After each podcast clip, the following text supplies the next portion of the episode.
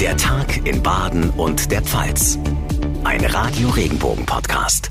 Hallo zusammen und willkommen zu unserer heutigen Ausgabe am Dienstag, dem 8. Februar. Mein Name ist John Segert. Freut mich sehr, dass Sie einschalten. Es ist ein Hin und Her, ein Auf und Ab und irgendwie fällt es schwer, den Überblick über all die Corona-Maßnahmen zu behalten. Markus Söder will ja die Impfpflicht im Gesundheitswesen in Bayern aussetzen. Darüber hinaus kündigt er für den Freistaat zahlreiche Lockerungen an und das eine Woche vor der nächsten Bund-Länder-Schalte, also vor dem Termin, an dem man sich ja auf einheitliche Regeln einigen wollte.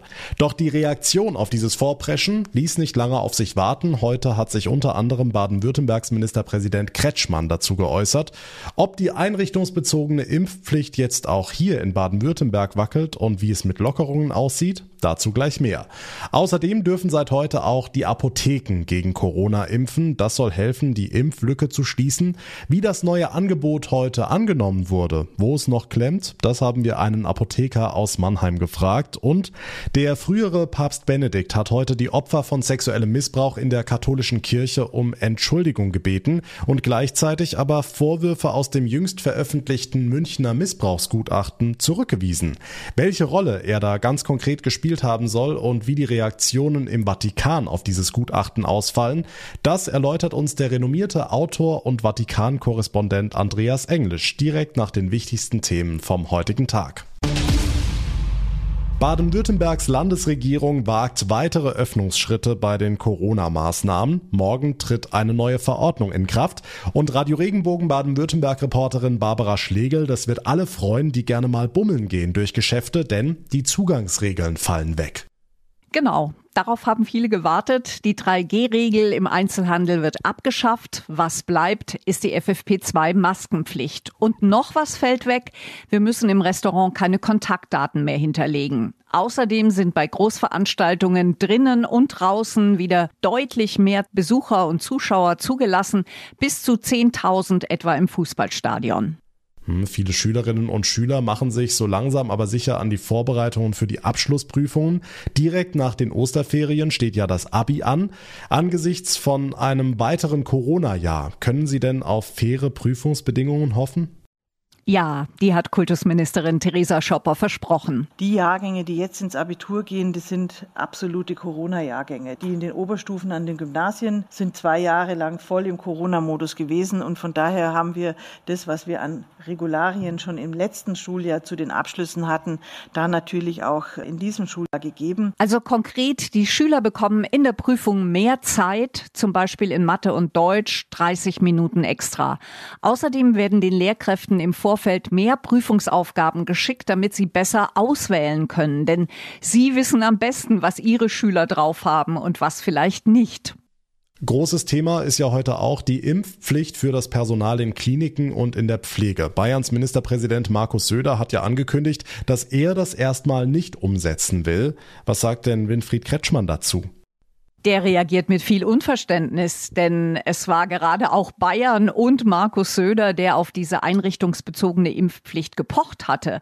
Außerdem, dass diese Verordnung Probleme im Einzelfall bringen kann, zum Beispiel, dass jetzt Leute sich nicht impfen lassen und dann diese Einrichtung verlassen, damit mussten wir rechnen. Also auch bestimmte Risiken dieser Verordnung waren bekannt, als wir das beschlossen haben. Jedenfalls betont Kretschmann, er wird sich an das Bundesgesetz halten. Also viel Kritik in Richtung Bayern heute. Die Infos von Barbara Schlegel.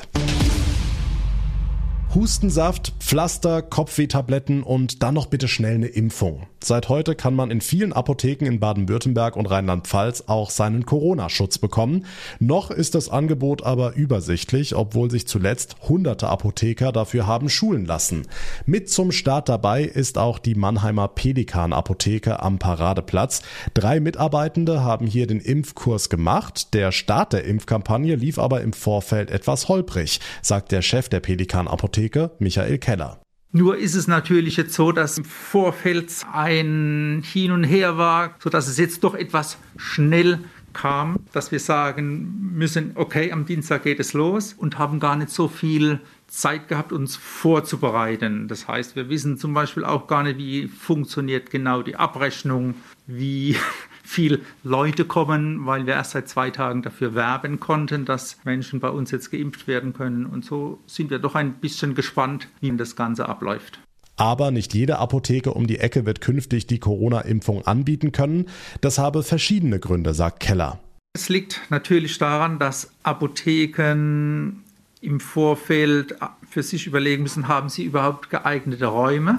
Haben sie Apotheker, die das auch selbst machen wollen, weil nur diese dürfen dann die Impfungen durchführen? Oft ist es aber wirklich geschuldet, dass sie nicht die Manpower haben oder auch nicht die Räumlichkeiten haben, das so anzubieten, wie man das eigentlich gewohnt ist, dass man dann das durchführen kann. Eine Goldgrube seien die Impfangebote für die Apotheken auch nicht. Da geht es eher um einen zusätzlichen Kundenservice, meint Apotheker Michael Keller weiter. Wir profitieren bestimmt, was so das Engagement angeht. Das heißt, die Kunden wissen, auf die Apotheken können sie sich verlassen. Monetär macht es jetzt nicht so viel Sinn für uns Apotheker, weil das doch ein sehr überschaubares Angebot ist. Für den Aufwand, der betrieben werden muss, ist es ähm, monetär jetzt nicht so lukrativ. Bislang erwartet er auch nicht den ganz großen Run auf seine Apotheke. Die Voranmeldungen waren demnach überschaubar. Welche Apotheken in Baden-Württemberg mitmachen, das können Sie im Internet über die Seite der Landesapothekerkammer herausfinden. Und damit zu weiteren wichtigen Meldungen vom heutigen Tag, zusammengefasst jetzt von unseren Regionalreportern. Nachrichten für die Region Karlsruhe, die Ortenau und den Schwarzwald. Ich bin Sascha Baumann. Noch immer sind zu wenig Menschen gegen Corona geimpft. Virologen und Mediziner hoffen jetzt, dass sich das mit dem neuen Totimpfstoff Novavax ändert. Der Geschäftsführer des städtischen Klinikums Karlsruhe, Michael Geisler. Was ich sehr gut finde, ist, dass die Boosterimpfung schon nach zwei Wochen erfolgt. Wir kriegen also hier sehr schnell einen Komplettschutz. Also diejenigen, die auf den Impfstoff gewartet haben, haben auf jeden Fall nichts falsch gemacht. Klar haben die sich insgesamt aus meiner Sicht sich zu spät impfen lassen.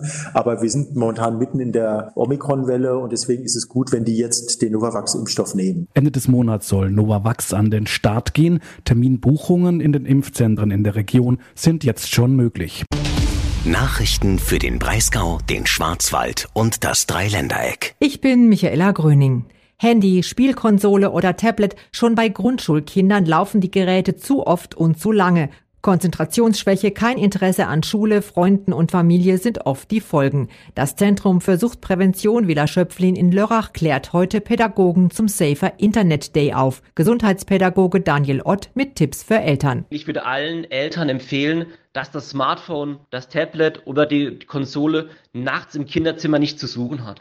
Aber auch, dass Controller nicht in der Wohnung herumliegen wenn die Controller weg sind oder das Smartphone während den Lernphasen wirklich woanders liegt, ist es für viele Kinder einfacher. Nachrichten für Rhein-Neckar, den Odenwald und den Kraichgau. Ich bin Francesco Romano. Wer heute Leistungen seiner Krankenkasse in Anspruch nehmen möchte, könnte Probleme bekommen. Denn in Rheinland-Pfalz und dem Saarland streiken heute die Arbeitnehmer der AOK und der Barmer. Die Gewerkschaft Verdi fordert für Angestellte und Azubis mehr Gehalt. Von heute bis Donnerstag stehen weitere Tarifverhandlungen an. Nach dem befreienden 2 zu 0 Sieg über Aue am Samstag möchte der SV Sandhausen heute nachlegen. Im Nachholspiel heute Abend auswärts beim Karlsruher SC wollen die Sandhäuser den zweiten Pflichtspielsieg in Folge feiern. Das hat zuletzt im Sommer 2019 geklappt. Sandhausen ist akut abstiegsgefährdet und braucht die Punkte dringend. Die Veröffentlichung des Münchner Missbrauchsgutachtens hat ein Erdbeben in der katholischen Kirche ausgelöst. Heute hat sich der frühere Papst Benedikt zu Wort gemeldet und alle Opfer sexuellen Missbrauchs in der katholischen Kirche um Entschuldigung gebeten. Aber welche Reaktionen auf dieses Gutachten gibt es eigentlich aus dem Vatikan selbst? Andreas Englisch ist Autor von Bestsellern wie Mein geheimes Rom und Der Pakt gegen den Papst. Der Journalist ist aber auch seit Jahrzehnten Vatikan-Korrespondent Korrespondent und hat schon einige Päpste auf Reisen begleitet.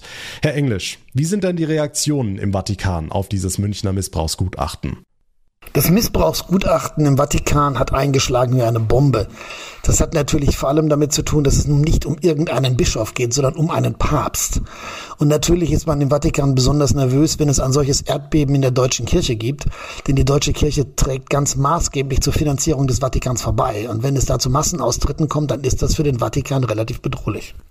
Hm, welche Rolle spielt dabei, dass das Gutachten dem früheren Papst Benedikt Fehlverhalten vorwirft in vier konkreten Fällen? Diese alten vier Vorwürfe gegen Papst Benedikt XVI. sind alt und im Vatikansatzern bekannt.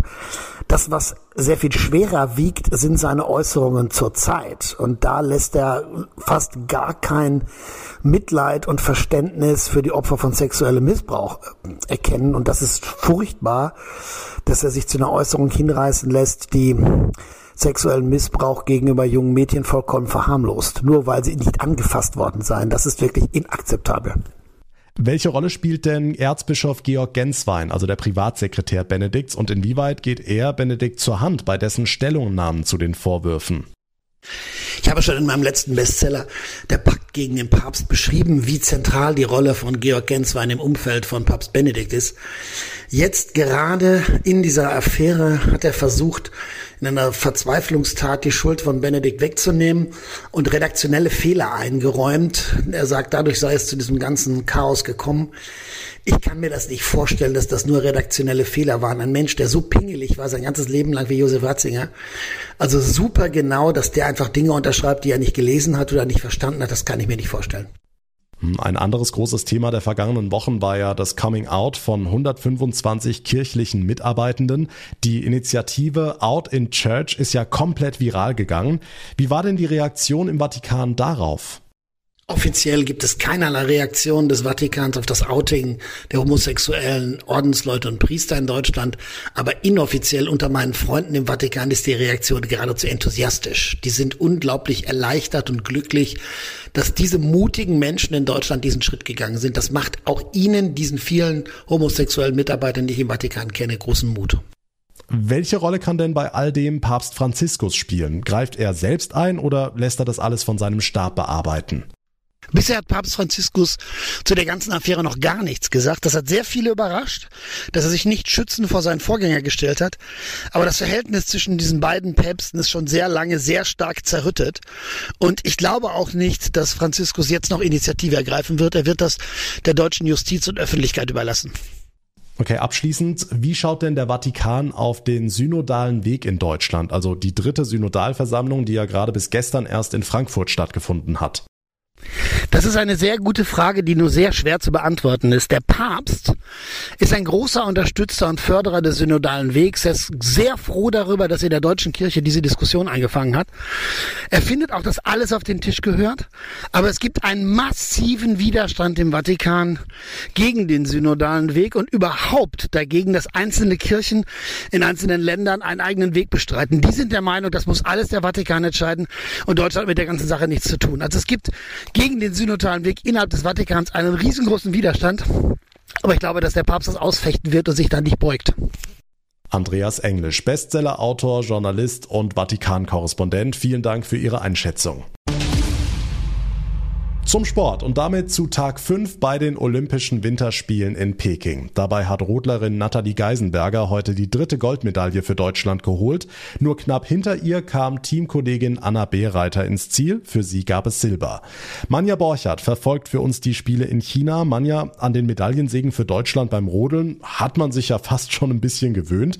Aber Nathalie Geisenberger ist ja wirklich eine Klasse für sich. Hat sie denn überhaupt zu Hause noch Platz für das ganze Edelmetall?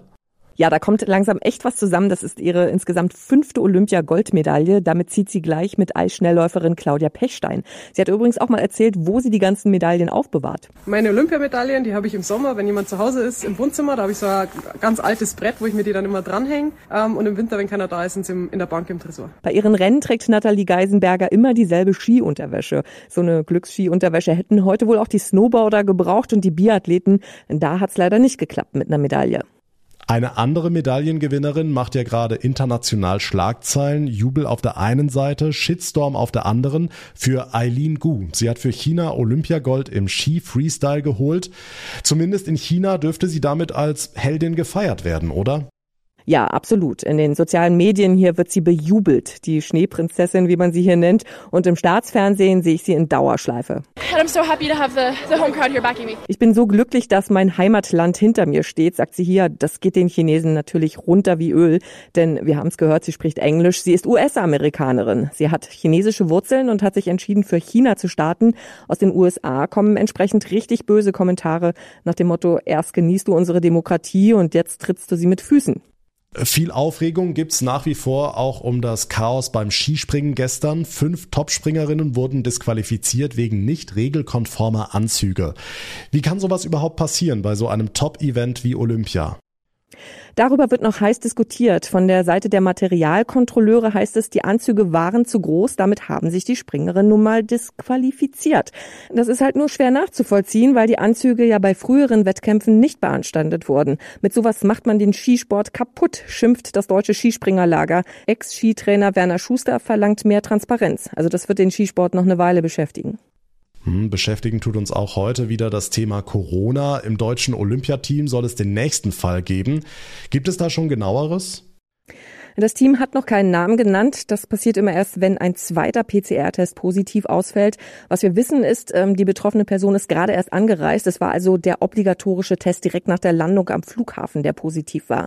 Und die betroffene Person hat keine Symptome. Das wissen wir auch. Jetzt heißt es also Daumen drücken, dass es nur Fehlalarm ist. Da hatten wir ja auch schon einige Fälle, zum Beispiel beim Eishockey-Team, dass der Kontrolltest dann doch negativ war.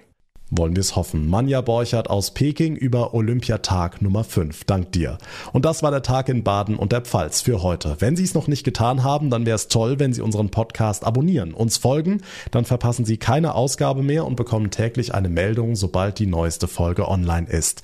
Mein Name ist John Segert. Ich bedanke mich ganz herzlich für Ihre Aufmerksamkeit, für Ihr Interesse. Wir hören uns dann morgen Nachmittag wieder. Bis dahin alles Gute und einen schönen Abend.